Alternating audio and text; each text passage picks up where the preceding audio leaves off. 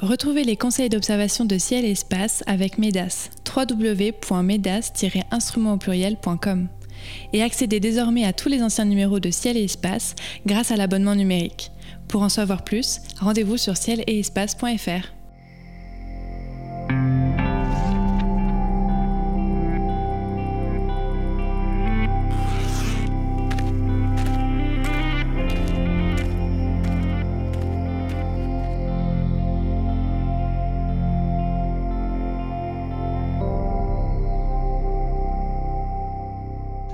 bienvenue sur les podcasts de Ciel et Espace pour une nouvelle émission consacrée aux éphémérides. En ce mois de février 2021, en compagnie de Cyril Birnbaum et de Sébastien Fontaine, voici les spectacles célestes que je vous conseille d'observer. La lumière zodiacale observable au-dessus de l'horizon ouest en début de mois, la lumière cendrée qui éclaire la Lune le 14, le rapprochement entre notre satellite et Mars le 18 qui nous donnera l'occasion de parler de la constellation des Gémeaux. Pour commenter ces événements, Cyril Birnbaum et Sébastien Fontaine m'accompagneront comme chaque mois. Vous pourrez aussi découvrir leurs chroniques ainsi que leurs coups de cœur en fin d'émission. Bonjour messieurs. Bonjour. Bonjour. Alors Sébastien, nous démarrons sans attendre avec votre chronique mensuelle consacrée à l'histoire de l'astronomie. Quel est le sujet que vous avez choisi de développer en ce mois de février? Alors aujourd'hui, on va s'intéresser aux fondations de l'Observatoire du Pic du Midi. Alors c'est une très très grande et longue histoire. Je vais juste m'intéresser à pourquoi on a eu l'idée euh, d'installer des coupoles euh, au sommet de cette, euh, de cette montagne. Alors c'est vrai que la relation entre la science et, euh, le site euh, est assez ancienne, hein, puisque c'est en 1706 que pour la première fois, le pic du Midi est choisi par un astronome, François de Plantade, pour une observation dite scientifique, hein, c'est comme ça qu'il exprimait, euh, donc une observation scientifique d'une éclipse totale de Soleil. Et c'est à partir de ce moment-là, vraiment, après cette éclipse, que le nom de la montagne va définitivement être associé à la recherche scientifique et à beaucoup de sciences, puisque pendant très longtemps, en pic du midi, on n'a pas fait que de l'astronomie. Euh, il y a eu un jardin botanique euh, très rapidement installé euh, au sommet. On a étudié différents plants de pommes de terre, figurez-vous. Et aujourd'hui, on a plein de variétés de pommes de terre. C'est en partie grâce au jardin botanique installé au, pic du midi. Beaucoup d'études météo, ou de physique ont été également élaborées au sommet du site, mais bien sûr, nous, ce qu'on retient sur, principalement sont les, coupoles qui existent toujours au sommet de l'observatoire. Donc, euh, quand euh, François de Plantade euh, monte, il va entraîner avec lui beaucoup d'autres savants. malheureusement pour lui, pour François de Plantade, il va mourir lors d'une ascension au pic du Midi, ceux qui connaissent le site et qui l'ont déjà, comment, qui sont allés à pied, connaissent le col du Sancourt qui se trouve à environ 500 mètres en dessous du sommet, et donc Plantade va mourir lors de l'ascension à 70 ans, euh, la petite histoire raconte que quand il meurt, il a un dernier souffle et il regarde vers le pic en disant qu'est-ce que c'est beau. Et il meurt. Bon, voilà, il y a une petite plaque aujourd'hui qui existe à l'endroit où euh, ce, garçon euh, a, perdu la vie. En tout cas, dans les années qui vont suivre, c'est Gaspard Monge qui va monter régulièrement. Monge, vous le connaissez, c'est lui qui est à l'origine de la création de l'école polytechnique. Et lui, il monte avec euh, d'autres scientifiques comme Jean Darcet pour étudier euh, les effets de l'altitude sur le corps humain et aussi, de manière plus générale, étudier euh, le massif des, Pyrénées. Et c'est vraiment dans leur esprit, à cette époque, donc passé les années 1750, qu'on imagine la construction d'un observatoire astronomique au sommet de cette montagne qui euh, culmine à à peu près 2800 mètres euh, d'altitude. Alors l'histoire de la construction va être extrêmement longue. En fait, c'est vraiment au niveau du col du Sancourt, hein, je vous le disais, 500 mètres plus bas du pic du Midi, qu'en 1873 est installée une station météo et euh, que les premiers bâtiments euh, sont vraiment construits. Et puis, euh, ce n'est qu'en 1907 que la première coupole, la Bayeux, comme disent les initiés, sera construite comment, sur, sur le pic, hein, qui va être en partie terrassé. Et puis, à partir du début du XXe siècle, eh bien, de nombreuses coupoles euh, verront le jour, euh, des coupoles qui aujourd'hui sont toujours occupées par des instruments de recherche astronomique, euh, bien que la coupole historique, la fameuse Bayo, soit devenue, et Cyril et moi en sommes assez contents, un planétarium il y a quelques années, puisque voilà, le Pic du Midi dispose également d'un musée scientifique vraiment intéressant, et donc il y a une cohabitation qui s'est faite tant bien que mal depuis 20 ans entre les scientifiques, le tourisme. Je pense qu'aujourd'hui tout le monde en est assez euh, satisfait.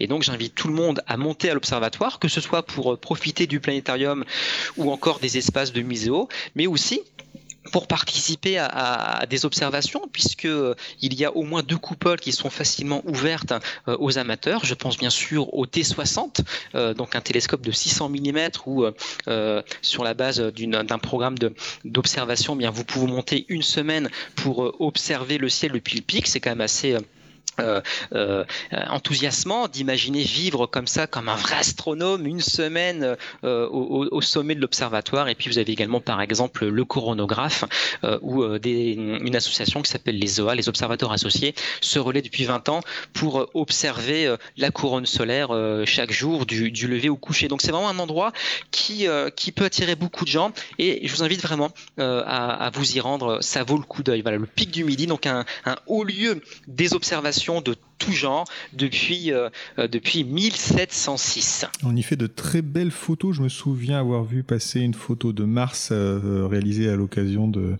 de l'opposition à l'automne dernier qui était absolument superbe. Et je salue d'ailleurs Jean-Luc Dauvergne qui était notre collaborateur à Ciel Espace qui était de la partie. Alors on commence avec la maigre liste d'événements, la liste d'événements à observer ce mois-ci. Elle est, elle est vraiment courte. Cyril, on commence donc avec cette lumière zodiacale visible en début de mois. Alors, première question, qu'est-ce que c'est que la lumière zodiacale? Euh, bah, c'est pas si alors c'est simple à expliquer mais c'est pas si simple à voir. Alors l'explication. Euh, vous vous souvenez? Nous sommes sur la Terre qui tourne autour du Soleil et ça ça forme un plan. C'est ce qu'on appelle le plan de l'écliptique. Euh, il y a aussi bien sûr des planètes qui tournent, qui sont pas tout à fait sur le même plan, mais on a aussi donc le tout formant le système solaire. Donc il y a aussi de temps à autre des comètes qui vont faire un tour autour du Soleil et qui laissent derrière elles des petites poussières. Donc ces petites poussières forment des nuages qui sont disséminés en fait sur ce plan de l'écliptique. Alors, quand on dit poussière, faut pas imaginer, euh, vous faites le ménage chez vous, vous ramassez vraiment, vous pouvez ramasser vraiment de la poussière si vous l'avez pas fait depuis un moment. Euh, là, quand on dit poussière, c'est euh, un petit truc d'un millimètre, enfin moins d'un millimètre, et il y a plusieurs kilomètres entre chaque petit grain. Au moment où le soleil se couche, il y a de nouveau, enfin de nouveau, il y a donc une lumière rasante en fait qui euh, évite la Terre hein, et qui va éclairer ces petites poussières, ces poussières qui sont disséminées autour, autour de nous sur le plan de l'écliptique. Et ce que vous allez voir à ce moment-là, c'est une sorte de halo lumineux dans le ciel. Euh, et si vous faites pas attention, c'est-à-dire que le halo lumineux, vous pourriez dire, tiens, il y a des gens qui ont laissé un lampadaire un peu plus loin, ça ressemble vraiment à de la pollution lumineuse. C'est-à-dire que si vous êtes euh, en plein Paris, il n'y a aucune chance que vous puissiez voir la lumière zodiacale. En revanche, si vous êtes au pic du midi, euh, il y a de fortes chances que vous la voyez très très bien. Euh, donc, il faut s'attendre en fait à un halo dans le ciel qui a pas n'importe quelle forme non plus, c'est-à-dire que il est souvent plus large à la base ou un peu un peu ovale et et il part euh, donc dans le ciel. Donc selon les moments de l'année, l'inclinaison de plan de l'écliptique est différent. Et il se trouve que en février, c'est le bon moment parce que cette inclinaison est perpendiculaire à euh, l'horizon euh, sous nos, enfin, nos latitudes, sur perpendiculaire au sol à nos latitudes. Donc vous voyez bien le halo qui partirait euh, très haut dans le ciel. Autre particularité, et là on a de la chance, c'est-à-dire qu'il y a Mars, vous vous souvenez? Enfin, on va vous en parler dans un moment. Il y a Mars le soir, là, et euh, ce halo, bah, il va aller presque jusqu'à Mars. C'est-à-dire qu'à ce moment-là, vous allez voir sur l'horizon ouest un halo lumineux qui monte jusqu'à la planète Mars. Donc une, une pollution lumineuse qui n'en est pas vraiment une. En tout cas, une pollution lumineuse interne au système solaire, c'est ça Voilà, en quelque sorte. C'est le soleil éclaire ces poussières. Euh, Est-ce que on peut tenter de la prendre en photo? Est-ce que ça donne quelque chose? C'est même plus facile en réalité. Il se trouve que la première fois que j'ai vu le phénomène, j'étais au, au Chili il y a très très longtemps. C'est-à-dire que le VLT n'était pas encore fait. On était au Cerro Armazones, qui est un observatoire chilien, et je savais pas ce qu'était la lumière zodiacale. Et donc là, en plein désert d'Atacama, donc le ciel très très pur, et au-dessus donc euh, du euh, du, du futur VLT, la, la montagne avait été rasée, donc les coupoles n'étaient pas encore sorties, et euh, on voyait un halo. Donc on était plusieurs à se dire mais c'est dingue, on est en plein désert d'Atacama, il y a un halo dans le ciel, donc il y a de la pollution lumineuse, mais quelle idée de venir mettre un télescope à cet endroit-là. Donc c'était notre première réaction. Euh, D'un autre côté, on n'était pas si étonné que ça parce que cette année-là, il y avait eu le phénomène El Niño et il y avait des petites fleurs roses dans le désert d'Atacama. Donc rien nous étonnait au final. Euh, C'était pas un si étonnant désert que ça. très- hein. Un désert très étonnant. Un désert avec des fleurs et, et une pollution lumineuse, ça nous gênait pas plus que ça.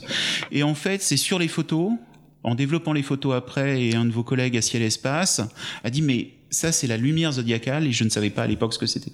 Et depuis en fait c'est c'est fréquent. C'est-à-dire qu'une fois que vous avez compris, c'est-à-dire que dès que vous voyez une planète qui est noyée dans un halo lumineux, c'est bon, c'est que c'est, euh, c'est que en général c'est pas du tout un, une pollution lumineuse due à un village un peu perdu ou à une ville, c'est euh, le euh, la lumière zodiacale. Finalement, les poussières du plan du système solaire qu'on qu'on- qu'on observe dans la observe.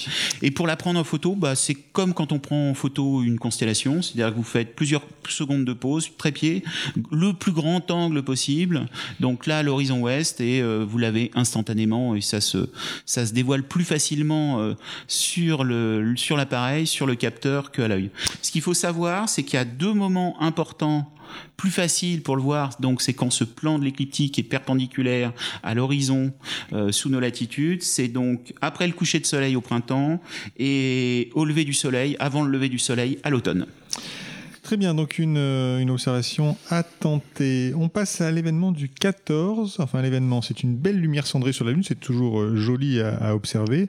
Euh, Sébastien, alors on en a parlé le mois dernier, mais pour ceux qui n'auraient pas écouté les éphémérides de janvier, pour nos nouveaux auditeurs, est-ce que vous pouvez nous décrypter le phénomène de la lumière cendrée?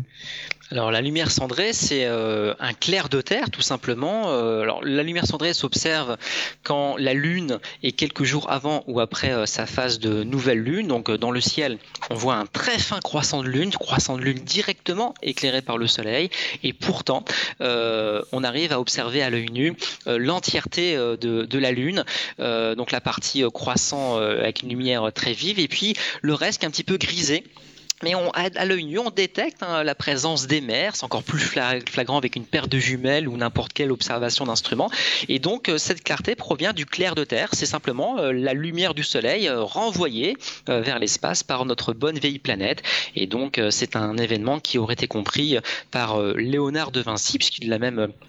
Fait un schéma euh, dans ces fameux euh, croquis rendus célèbres, Euh, un croquis d'ailleurs qui avait été acheté par Bill Gates, voilà le célèbre milliardaire américain, il y a il y a à peu près 20 ans de cela. Alors, euh, la lumière cendrée, euh, je l'ai dit, on, va vraiment euh, tenter de, l'observer euh, quand la Lune présente un croissant très fin, parce que dès que le croissant est trop épais, la lumière de la Lune est trop puissante, on est ébloui par cette clarté lunaire, finalement, par cette vraie pollution lumineuse, et ça nous empêche de voir... bien sûr la lumière cendrée. Et puis il y a une petite astuce euh, en fonction euh, de la manière dont l'écliptique va se placer euh, au cours de l'année. La lumière cendrée, elle est plus facile à observer le soir après la nouvelle lune de décembre à juin, ou alors le matin avant la nouvelle lune de juin à décembre. Donc ça c'est intéressant, faites l'expérience essayez de, de, de, voir un maximum de lumière cendrée. C'est toujours extrêmement beau et je sais que bah, Cyril le, la photographie très souvent et quand vous avez un, premier plan euh, vraiment chouette, que ce soit un arbre, un bâtiment, une ruine, que sais-je encore, c'est vraiment toujours très jour esthétique avec un ciel souvent dégradé puisque voilà bien souvent la lumière cendrée s'observe alors qu'il ne fait pas complètement nuit. Donc vous avez des, lueurs crépusculaires qui viennent enrichir le côté esthétique de, vos prises de vue ou tout simplement de votre observation. Hein. Moi je fais pas de photos mais je ne rate jamais un, voilà, un, bon coup de, de lumière cendrée.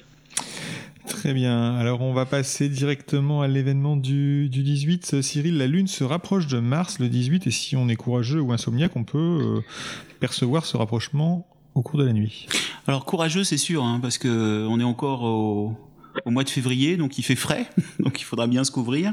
C'est à la tombée de la nuit, donc il n'y a pas forcément besoin d'être. Euh, ah, je pensais que c'était plus tard que ça, d'accord. Et alors, il faut quand même rester un petit moment. C'est-à-dire que au coucher du soleil, euh, Mars et la Lune seront à 5 degrés euh, l'un de l'autre, euh, et il faudra attendre le coucher de la Lune où elle sera à peu près à 4 degrés l'un de l'autre. Donc 4 degrés, ça fait 8 diamètres de Lune, hein, c'est assez loin quand même. Hein.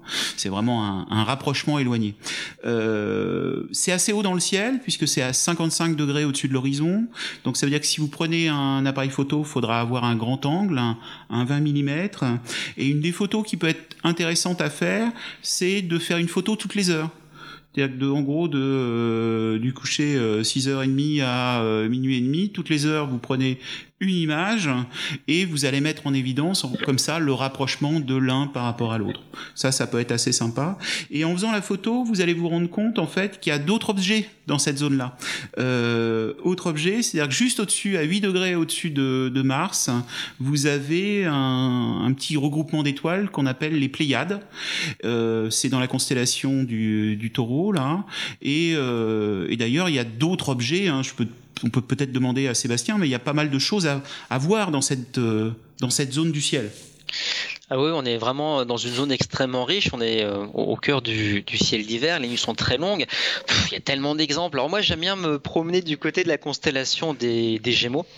Euh, bien marquées par les étoiles Castor et Pollux. Elles sont extrêmement faciles à, identifier. Donc là, on est vraiment au-dessus euh, de Mars dont tu viens de parler. Et donc, euh, bah, Castor et Pollux, il y a un intérêt quand même à, observer ces étoiles. C'est rare qu'on dit ça parce que bah, vous le savez, hein, au télescope, n'importe quel télescope ne pourra rien vraiment vous montrer d'une étoile à part un point résoudre euh, euh, la surface d'une étoile est chose impossible à faire avec des instruments euh, d'amateurs et combien même on aurait des instruments de professionnels à part Betelgeuse dans Orion, je vois pas ce qu'on pourrait vraiment observer. Mais si vous observez Castor, ça vaut le coup. Castor, donc c'est l'étoile, une étoile assez brillante, hein, magnitude quasiment 2. Elle se trouve à 50 années-lumière de, de, nous, donc pas très loin. C'est une étoile couleur blanc bleuté plutôt chaud, on, pourrait dire. Et si vous l'observez euh, euh, au travers une lunette de 60 mm avec un grossissement d'au moins 80, eh bien, vous allez constater que Castor est en réalité une étoile double euh, dont euh, les deux protagonistes euh, tournent autour d'un centre de gravité commun en à peu près 400 ans. Donc comme le dirait Cyril, vous faites une photo bah, tous les siècles, non peut-être pas, mais tous les 50 ans, et vous mettez en évidence voilà le, mouvement de ce couple stellaire.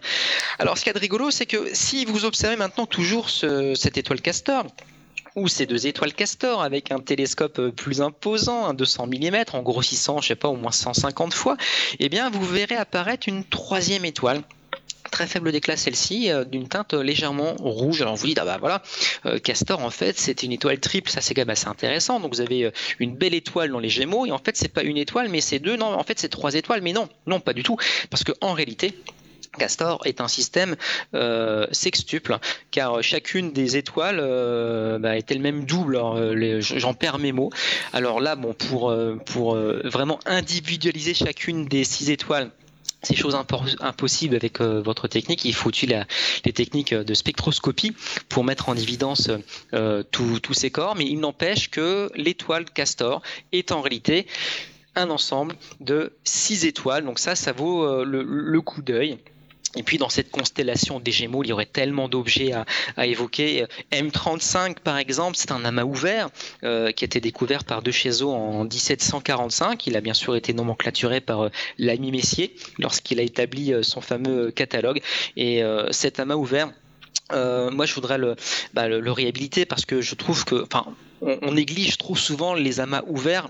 Je dis on, je pense que c'est moi qui pendant très longtemps ai négligé et boudé les amas ouverts et donc depuis euh, quelques années, eh bien, euh, je me relance euh, à la conquête de ces amas ouverts et je les trouve vraiment magnifiques. Celui-ci est vraiment très beau, une magnitude de 5,5.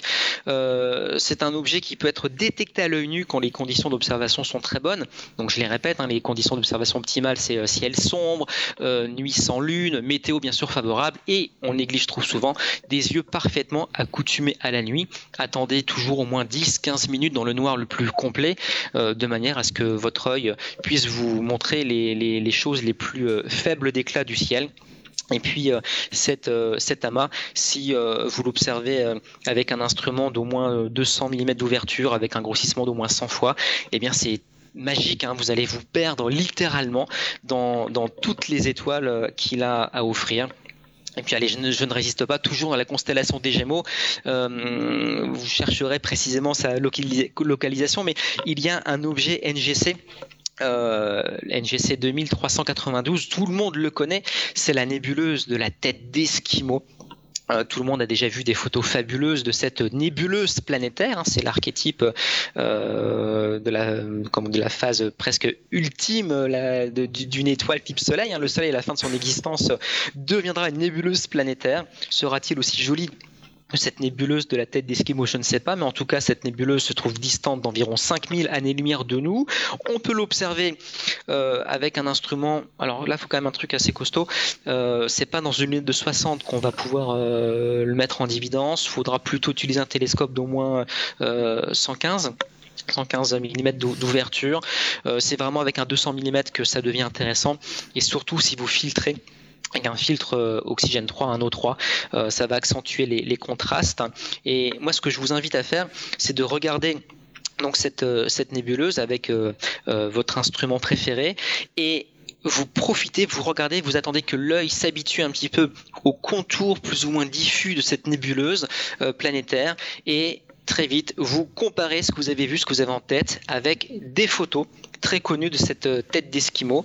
Et je pense qu'en regardant des photos et en retournant vers l'observation, eh vous allez vous rendre compte que la photo n'est pas si euh, capillotractée que ça et que voilà, les astrophotographes ne sont pas que euh, d'épouvantables euh, magiciens ou, ou voilà, des personnes qui vont bidouiller leurs photos. C'est vraiment la réalité. Donc voilà, tentez l'observation, ça fera plaisir aussi aux astrophotographes. Très bien. Donc si vous sortez le 18 pour observer la Lune qui se rapproche de Mars, vous avez aussi beaucoup beaucoup de choses au menu. C'est l'heure de la chronique photo. Cyril, vous nous conseillez chaque mois sur la meilleure façon d'immortaliser un phénomène céleste, un objet du ciel. Vous nous contez une anecdote, nous donnez des conseils. Ce mois-ci, quel est le thème de votre chronique? Eh bien, c'est oser la photo floue. Ouh. Oui, c'est particulier hein, ah euh, comme, chronique là cette fois-ci. Euh, alors, c'est pas complètement flou en fait. C'est-à-dire que plutôt c'est oser la photo pas nette sur les étoiles. Alors, je m'explique.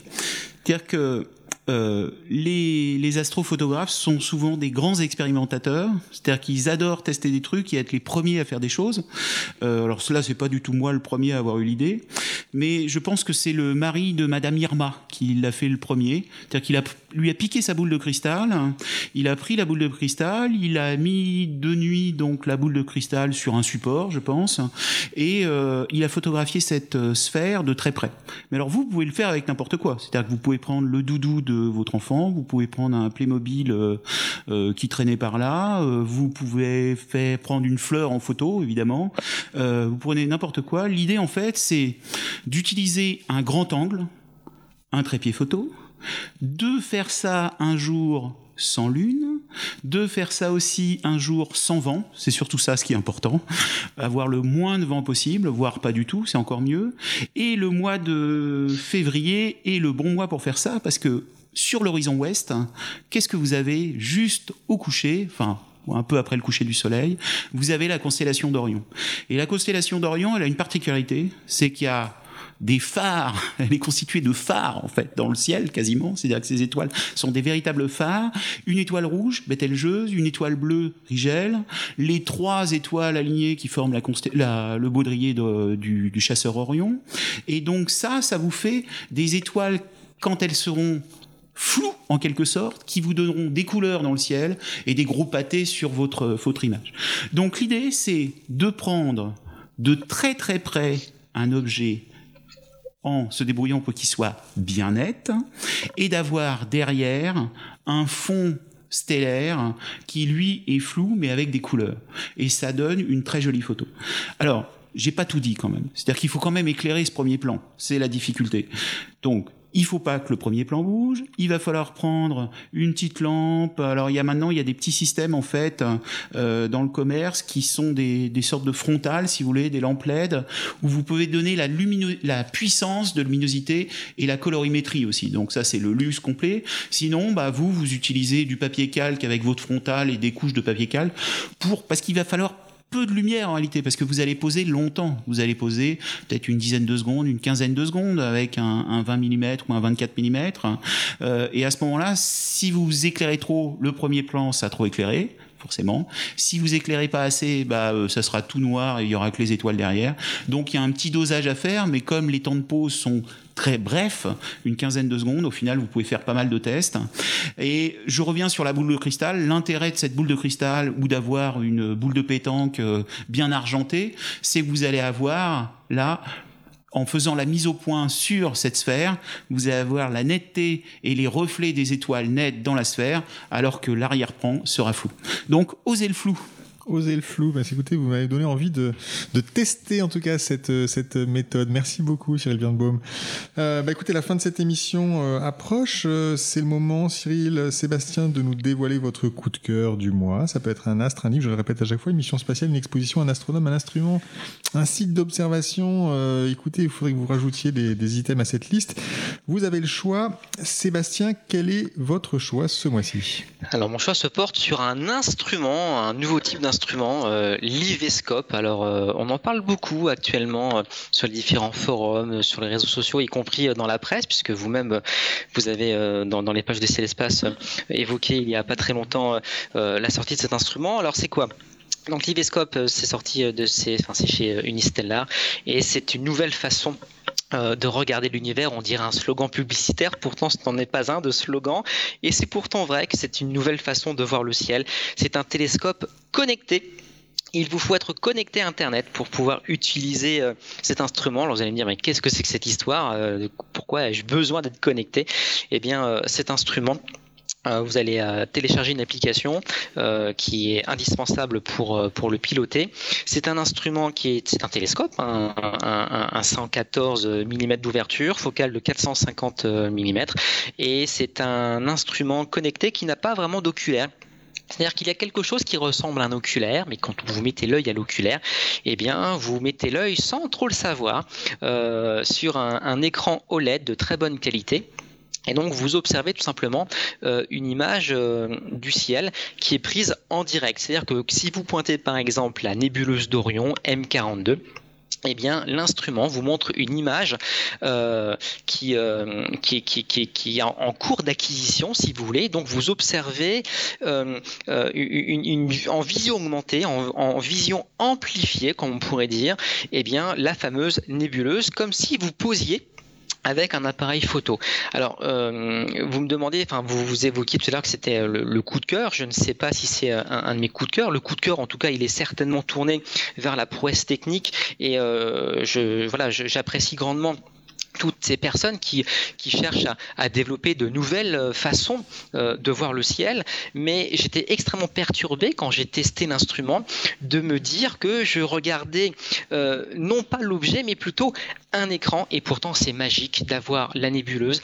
Jamais à l'œil, à l'œil oculaire d'un télescope, on aurait pu voir M42 euh, avec autant de détails, avec ses couleurs, c'est extrêmement bluffant. Donc voilà, c'est autre chose que l'observation classique. Ce n'est pas de l'observation classique, ce n'est pas vraiment de la photographie, bien que on puisse euh, récupérer en souvenir les images qui sont euh, collectées par, euh, par le fameux Ivescope. Donc voilà, j'aime beaucoup cette nouvelle offre d'observation pour l'avoir vu testée par des gens qui n'avaient jamais mis l'œil à l'oculaire les gens étaient ravis, euh, ravis de, de, découvrir des objets du ciel profond, des, images du ciel profond qui s'apparentaient grandement aux photos qu'on a tous l'habitude de voir depuis très longtemps dans la presse, dans les livres, sur Internet. Euh, mais le retour à la réalité, à une observation plus classique au travers un, un oculaire normal, si j'ose dire, eh bien, peut être difficile pour euh, certaines personnes qui euh, n'auront connu de leur observation que ce nouveau moyen d'appréhender finalement les splendeurs du cosmos. Alors je, ne sais pas si vous avez un avis sur la question, si vous-même, Cyril par exemple, peut-être que tu as déjà testé ce, fameux euh, Ivescope, mais en tout cas voilà, c'est une nouvelle promesse d'observation euh, voilà, j'en appelle un petit peu euh, euh, à la vie de chacun, de façon à, à dire non pas si c'est bien ou pas bien, mais en tout cas, est-ce que déjà ça te séduit, Cyril? Est-ce que tu as envie d'observer avec ça? Alors, il se trouve que sur une des nuits des étoiles filantes, il y a deux ans, il y avait un, un des constructeurs qui était, qui était avec nous pour, pour faire une démonstration. Et c'est vrai qu'en plein Paris, c'est assez scotchant. C'est-à-dire que nous, on voyait des petits trucs fadouilles dans un 40 cm, hein, et lui, avec donc son petit télescope qui fait quelques centimètres là, euh, bah, euh, enfin, d'ailleurs, c'est pas dans son télescope qu'il voyait, c'était sur son téléphone. Euh, sur son téléphone, il voyait apparaître les images de M31, il voyait apparaître des petites nébuleuses, des amas ouverts, enfin M13 apparaissait. Et ce qui est assez bluffant, c'est que ça intègre au fur et à mesure. C'est-à-dire que vous n'avez pas une image instantanée comme si, ce qu'on pourrait se dire, bah, c'est facile, je prends, je prends Google là et je fais une application et, euh, j'ai la meilleure image de Hubble qui apparaît au même moment, personne voit rien, etc. Non, c'est pas tout à fait ça. Il y a vraiment quelque chose, c'est-à-dire que vous pouvez cacher l'objectif et il se passe plus rien euh, pendant un moment. Là. Euh, ce que vous voyez en, en réalité, c'est une image qui apparaît fadouille et puis au fur et à mesure, comme ça intègre, ça additionne, ça additionne, ça additionne, mais en temps réel, euh, comme certains boîtiers euh, photo numériques maintenant euh, qui existent comme ça, vous avez comme ça l'image qui apparaît de mieux en mieux. Et là, c'est assez scotchant. Et c'est vrai, tu as raison, c'est-à-dire que nous à côté, avec même des télescopes monstrueux, c'est-à-dire des 40 cm, euh, bah, on fait pas le poids. Hein. ce qui est intéressant en fait, c'est je pense que ça ramène pas forcément le même public, c'est-à-dire qu'il y a déjà il faut être un petit peu aisé pour euh, un peu plus aisé pour récupérer enfin acheter de, de tels instruments. Mais euh, je pense que ça peut ramener d'autres personnes à l'astronomie. C'est une autre façon de faire et c'est euh, assez intéressant. Très bien, bah écoutez, merci Sébastien pour ce coup de cœur. Cyril, quel est votre coup de cœur pour ce mois-ci? C'est l'effet maquette? C'est quoi l'effet maquette? Ah bah oui, alors après euh, l'effet flou là, je vous scotche hein, ce mois-ci là. Ça rigole pas pour l'année 2021. Euh, alors l'effet maquette. Hein. Alors il faut savoir que la plupart des photographes, euh, des astrophotographes, sont des grands euh, bricoleurs et euh, pas forcément pas forcément dans l'innovation, mais aiment bidouiller quoi. Donc des techniciens. Et L'effet maquette, alors vous l'aviez il y a quelques années dans, dans des émissions, dans des génériques d'émissions à la télévision. Euh, c'est quand euh, c'est quand vous avez la, sensation en fait de survoler un paysage et que euh, bah on, se demande la taille du paysage, comme si vous étiez sur une, dans une maquette de de, de petits trains. alors ça c'est la même chose si vous preniez à l'époque, quand, quand, vous étiez petit, David, vous preniez euh, la photo de vos, vos petits arbres, vos chouchous, les petits trains sur le sur le sur le la voie sur la petite voie ferrée que vous aviez fabriquée dans votre chambre. Euh, bah, si vous prenez en photo ça, ce qui se passe, c'est comme vous êtes très très près des objets, euh, vous êtes net juste au centre de l'image et il y a une bande au-dessus qui est floue et une bande en dessous qui est floue aussi. Et ça, ça donne une sensation en fait de, de profondeur qui fait que on a l'impression, votre cerveau fabrique une image qui est instantanément toute petite. Et eh ben, c'est la même chose, l'effet maquette, vous pouvez le faire euh, actuellement, c'est-à-dire que si vous êtes euh, ici euh, à Ciel Espace dans le parc Montsouris, si vous prenez en photo les, les coupoles qui sont, enfin la coupole qui est à l'extérieur, il suffit de prendre en photo la coupole et puis avec un logiciel de traitement d'image, vous faites une image un petit peu, enfin vous floutez au-dessus, vous floutez en dessous, et instantanément, vous donnez la sensation que euh, tous les objets sont petits. Euh, donc en général, les, photographes, euh, que ce soit astro ou autre, s'amusent un temps à faire ça. C'est que ça les amuse un moment. Ça les amuse autant de faire de la photo en relief aussi un petit moment. Alors après, il y en a, ça prend vraiment, ils font que ça. Mais les photographes astro, on est plusieurs à cette, euh, avoir expérimenté en fait cet effet maquette, c'est-à-dire en gros avoir pris euh, le club d'astro en sortie et de l'avoir rendu tout petit parmi des coupoles, parmi des arbres, parmi un paysage, avoir essayé de prendre un coucher de soleil avec un lune-lune, des lueurs, machin, et l'avoir fait, et au final c'est moche à chaque fois. Enfin, ça sert strictement à rien. Là, ça commence très très mal. Au oui, c'est vrai, c'est clair. Ça rend pas très très bien. Et bah il se trouve qu'il y en a un, il y a un photographe qui a réussi un coup fabuleux. Alors là, c'est le premier. Là, je pense qu'il, là, je l'applaudis. Je le connais, je le connais. Enfin, je connaissais quelques-unes de ses photos avant parce que il avait ramené en 2019, 19 des photos de l'éclipse de soleil du, du Chili qui étaient complètement incroyables. Euh, donc, il a fait des traitements pas possibles et c'est magnifique. Je me demande encore comment il a réussi parce que je le connais pas du tout. Comment il a réussi pour emmener autant de matériel au Chili euh, dans un avion? Je pense qu'il avait une surcharge où il est parti en, en paquebot enfin, je sais pas comment il a fait.